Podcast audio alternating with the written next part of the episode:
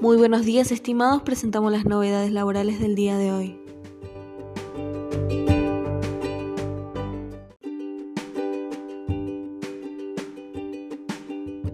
¿Cómo pedir la devolución del 35% en la compra del dólar ahorro en AFIP? En la página de AFIP ya está disponible la devolución del 35% en la compra del dólar ahorro para las personas que no están alcanzadas ni por el impuesto a las ganancias ni por el de bienes personales. El trámite se realiza a través de la web AFIP y está habilitado tanto para los monotributistas como para los trabajadores en relación de dependencia. La devolución corresponde al recargo del 35% que se aplica sobre las compras del dólar ahorro o los gastos abonados con moneda extranjera con tarjeta. Cabe destacar que son aquellos consumos realizados entre el 16 de septiembre, cuando entró en vigencia el impuesto, y el 31 de diciembre del 2020.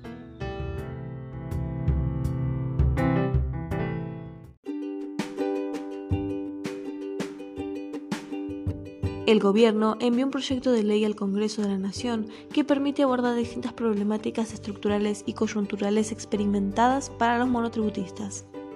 Las modificaciones propuestas apuntan a armonizar la transición entre el régimen simplificado para pequeños contribuyentes y el régimen general, tanto en términos administrativos como en los montos de las obligaciones que deben afrontar los monotributistas.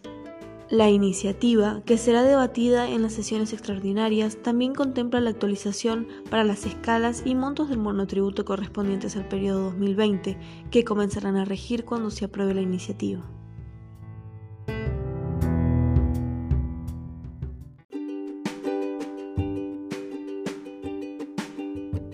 Ganancias. Los efectos y los riesgos del proyecto de ley y las asignaturas pendientes del impuesto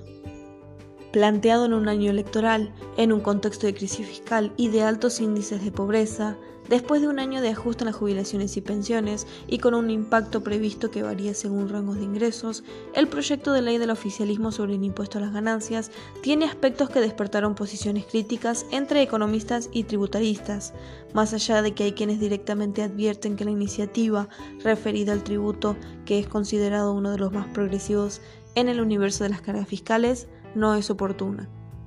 Una de esas cuestiones es la modalidad con la cual se busca dar alivio a los ingresos de más de 1.3 millones de personas.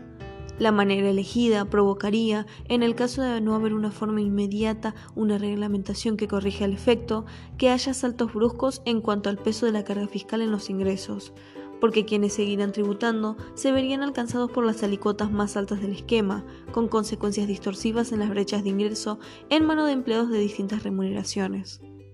Desde el oficialismo afirman que se evitarán esos saltos con disposiciones posteriores a la aprobación de la ley, la iniciativa no evita esas consecuencias distorsivas, sino que prevé otorgarle la facultad al Poder Ejecutivo para aumentar los montos de deducciones, solamente en el caso de quienes tengan remuneraciones entre 150.000 y 173.000. Es decir, habrá atribuciones para que se disponga, sin una normativa que pase por el Congreso, un alivio del impuesto en esos casos.